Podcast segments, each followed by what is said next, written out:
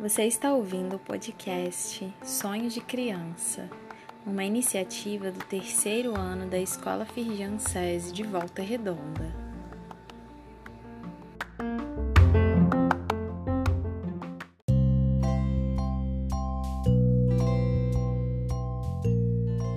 Ser criança é acreditar que tudo é possível.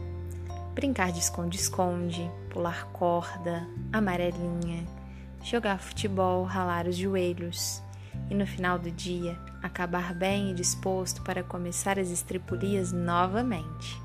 Melhor que tudo isso é poder sonhar sem limite sobre a futura profissão.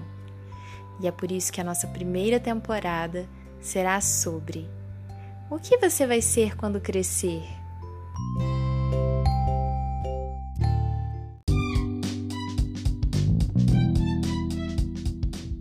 Olá, meu nome é Lucas. Eu estudo na escola Feijão SESI, sou do terceiro ano B. E eu, quando eu crescer, eu quero ser um, um chefe de cozinha para sempre ser confiante dos meus novos pratos e nunca desistir.